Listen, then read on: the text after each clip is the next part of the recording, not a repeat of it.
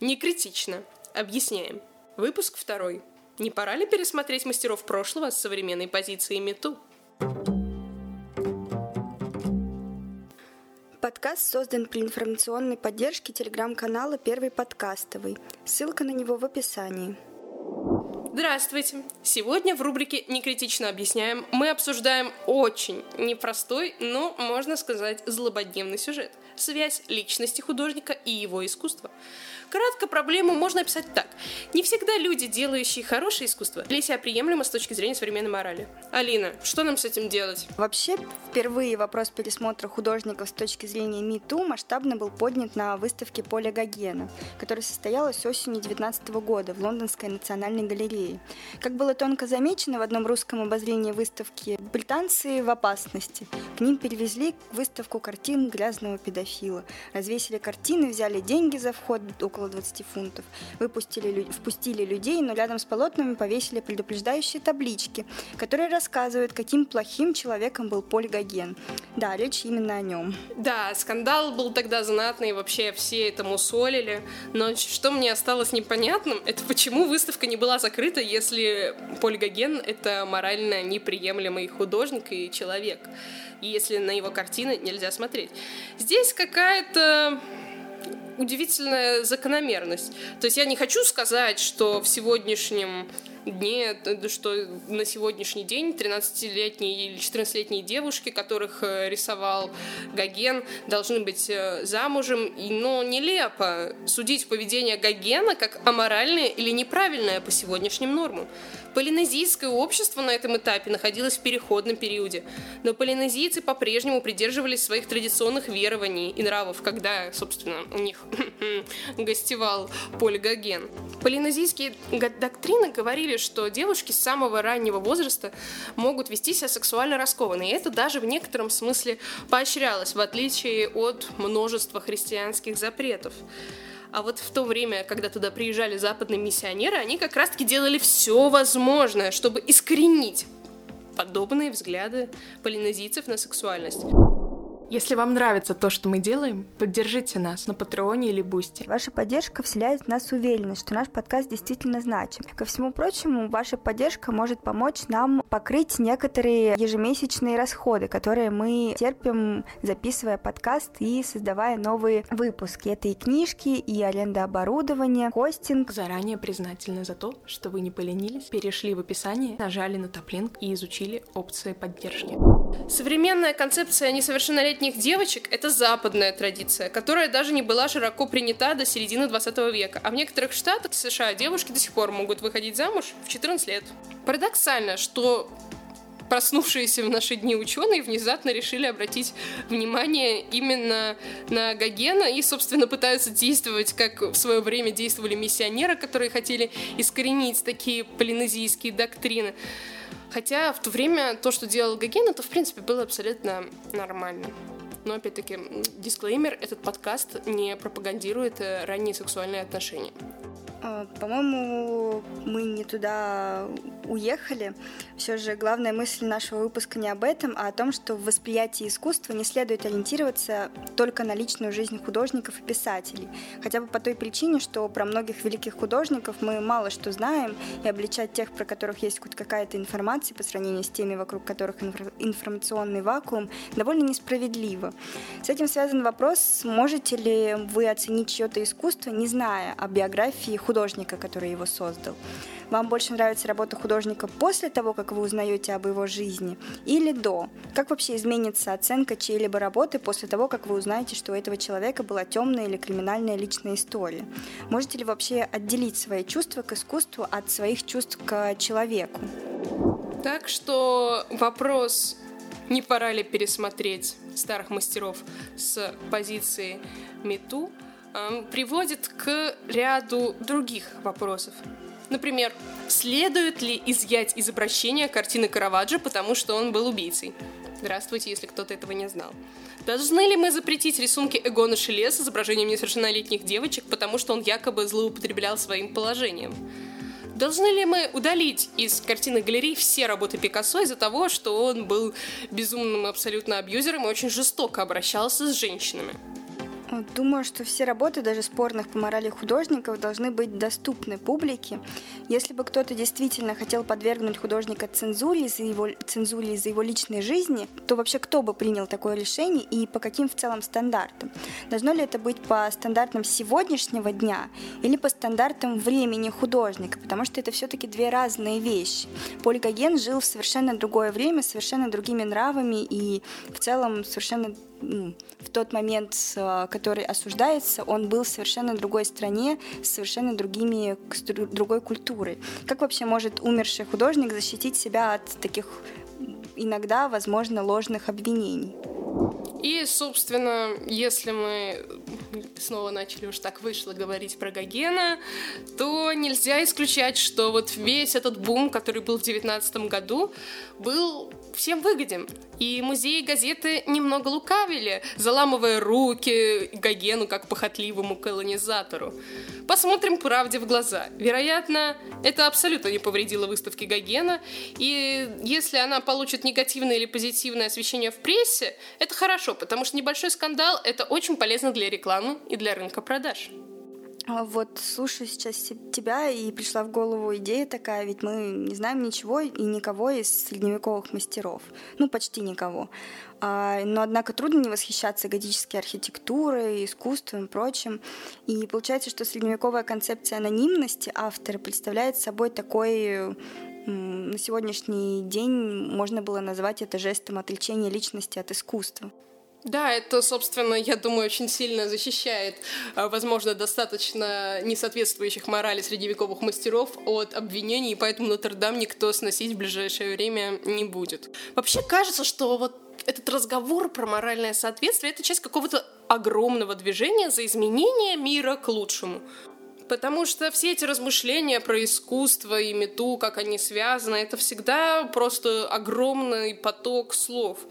И мне лично кажется, что это имеет какую-то родственную связь с каким-то эко-движением за осознанное потребление, которое обещало бы нам, что мы сможем найти действенный способ изменить мир, не внося ни малейшего изменения в наши привычки к потреблению, просто потребовав от всех производителей этого товара пойти навстречу каким-то моральным стандартам.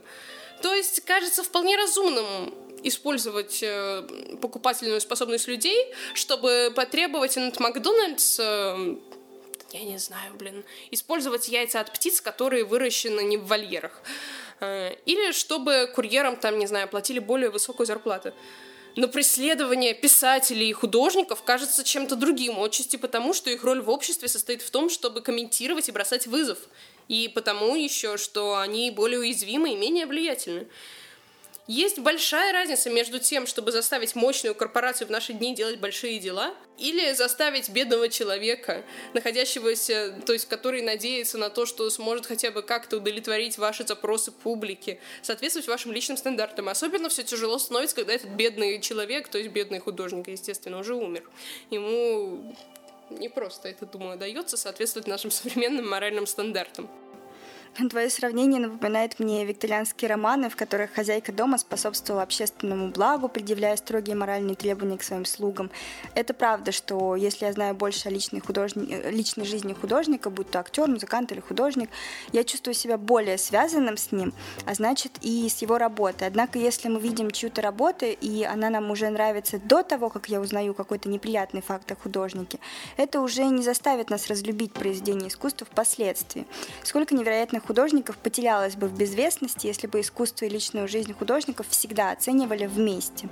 По иронии судьбы, многие музыканты, погибшие из-за передозировки или бандитских перестрелок, стали более известными уже после смерти, несмотря на какие-то свои пороки. И все же, стоит заметить, что если мы исходим из эстетического дискурса второй половины 20 века, кажется очевидным, что одних формальных аспектов недостаточно для оценки культурной ценности произведения искусства. Это не умаляет того исторического признания, которое мы можем испытывать к таким людям, как Пикассо. Но вопрос для музеев и галерей заключается в следующем. Они должны представлять искусство просто как архив или кладовые, или должны показывать искусство, чтобы внести вклад в современные разговоры. Да, можно сказать, что цвет, он всегда прекрасен. Но разве картина Гогена только про цвет? Должна признать, что, например, после слухов о Льюисе Кэрроле я прочитала «Алису в стране чудес» немного иначе, например. Но разве не искусство не связано с человеческим опытом, и хорошим, и в том числе плохим? Если я чувствую, что не буду поддерживать плохой образ жизни живого человека, я не буду покупать и платить за то, чтобы увидеть его работу. Но как только художник уходит из жизни, знание его истории просто дает э, кому-то больше возможностей для размышления о капризах человечества и о том, как красота и зло могут существовать в одной и той же душе. В общем, ситуация совсем неоднозначная.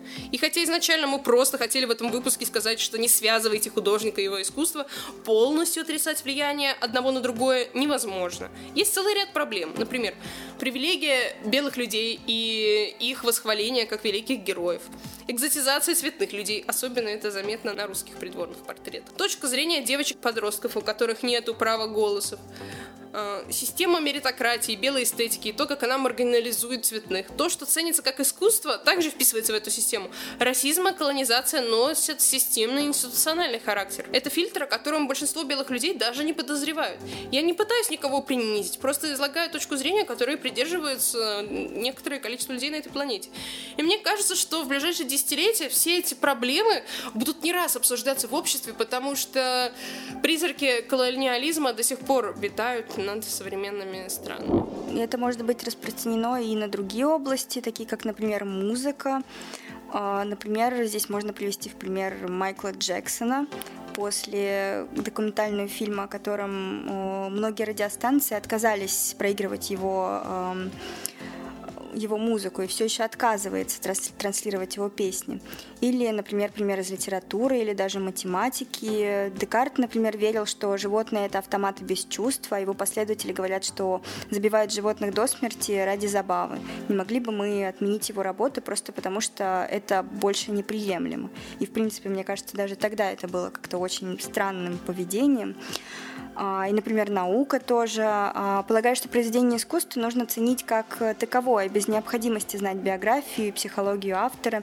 Но затем, а, когда это становится достоянием общественности, очень трудно не ассоциировать художника с произведением искусства и не подвергаться какому-то его влиянию. Какой кошмар! Я не знала этого про Декарта. Но вообще очень-очень-очень полезно помнить о некоторой двойственности всего того, что с нами происходит. То есть э, человек может что-то делать в одной области, что является положительным, но быть ужасным в другой контексте. Мы всегда открыты к предложениям по темам выпуска. Если у вас есть идея, которую мы можем обсудить, напишите ее нам на почту через Google форму, которая есть в топлинке в описании к этому подкасту, или на Яндекс.Кью. Как чувствительному человеку мне трудно смотреть на работы так же, когда начинаешь осознавать боль, причиненную женщинам, там, обществу или еще кому-то. Этот процесс изменений происходит медленно, с некоторыми странными неровностями по дороге. Когда конкретный художник или работа попадает под пристальное внимание нашего коллективного сознания. Однако вот еще о чем не стоит забывать. Я могу почти гарантировать, что земля, на которой вы живете, была куплена кровью. Ваши потребительские товары были созданы с использованием эксплуатируемого труда. Ваши налоги идут на покупку оружия. Ваша машина отравляет землю. Ваша еда была произведена путем пыток животных. Если вы отказываетесь вести дела с людьми исторически сомнительными с моральной точки зрения, то вы скоро сами себя возненавидите. Здесь, наверное, можно еще вспомнить про недавно угремевший везде во всех соцсетях ролик с кроликом, на котором а, проверяют косметику и прочее. Здесь вы можете посмотреть на все свои вещи, которыми вы пользуетесь, косметическими и вообще в принципе, и посмотреть э, тестируются ли они на животных. И я могу вам гарантировать, что большинство как раз-таки тестируется. А то, что не тестируется, скорее всего, а, основано на материалах, сделано из материалов, которые уже когда-то были протестированы на животных. Но сейчас, конечно, не нуждается в этом тестировании. А, вот. И, э, в принципе, сюжет этот довольно непростой, и даже у нас нет однозначного ответа. У меня-то, конечно же, точно. Могу сказать, если про Гогена, то мне лично кажется, что это была очень хорошо спланированная какая-то такая рекламная акция, потому что благодаря всему вот этому скандалу, это, интерес к этой выставке был с, даже не только в стране, но вообще во всех странах по всему миру. Все об этом писали, все об этом говорили. А, и вывод из этого всего, что мы сказали, а, наверное, в том, что нельзя в рамках современного дискурса полностью отделить искусство от художника, потому что без художника самого, без его личности нет искусства. И то, что создают эти люди, определяется их личностями. Если посмотреть на их работу с учетом вот этого, то большая часть их творческих результатов часто приобретает больше смысла. Услышав о личности Караваджо, я, наверное, гораздо лучше, лучше понимаю его работу. Он был чрезвычайно драматичным и жестоким, и это отразилось на том, как он управлял своей кистью. История Пикассо женщины очевидна потому, как он изображал женщин в своих работах. Для меня эта информация — это то, что нам нужно учитывать, когда мы смотрим на работу художников, ведем диалоги об этих людях и анализируем произведения искусства. Непродуктивно делать вид, что мы чего-то не знаем о художнике. Но и зацикливаться на этом, конечно же, не стоит, потому что часто работы художника с морально сомнительной жизнью не несут в себе ничего оскорбительного или морально предосудительного. Мы не сталкиваемся с необходимостью пересмотреть отношение к ним из-за каких-то фактов биографии автора. Да, Лина, ну вот еще я бы хотела добавить про то, что, да, скорее всего, с Гогеном это был в том числе пиар-ход, потому что посчитайте, откройте Google калькулятор, сколько нынче 20 британских фунтов за вход стоит. ну, короче, это не очень дешевый билетик. Но смысл в том, что даже сам Гоген, когда рассказывал о своих э, таитянских приключениях, очень сильно приукрашивал действительность, чтобы изобразить э, это таким полинезийским раем. Но если мы обратимся к недавно опубликованным письмам Поля Гогена, мы поймем, что то место, где он жил, имело очень мало общего с той эротической Меккой, какой он пытался ее отобразить в своих рассказах про эту чудесную страну. И жизнь там была на самом деле достаточно для него трудная. Если вам понравился этот выпуск подкаста, то вы можете оценить его на вашей платформе. Да и в целом, наверное, не стоит э, смешивать прошлое и настоящее. О прошлом стоит помнить, стоит понимать, что повторять его, наверное, иногда не стоит. Но судить о художнике с точки зрения прошлого сейчас, наверное, не самая лучшая идея, потому что, конечно, анализировать его искусство с точки зрения того, в каком обществе он жил, это хорошо, это полезно, но э, переносить, э, как-то анализировать все это с точки зрения настоящего, это уже немножечко другая область, и особо строить скандалы на этом и как-то от, отменять художников только из-за этого, наверное, идея не самая лучшая. А мы призываем всех вступать в обсуждение в телеграм-канале по поводу того, насколько связано искусство и личная жизнь художника, потому что вопрос злободневный, назревший, и я думаю, здесь нет правильной точки зрения, но интересно выслушать как можно больше. А наш выпуск на этом завершается. Задавайте новые вопросы по ссылке в топлинк, а быть может, среди наших слушателей есть и самый настоящий спикер. В общем, ждем вас в нашем инстаграме и телеграме. Пока!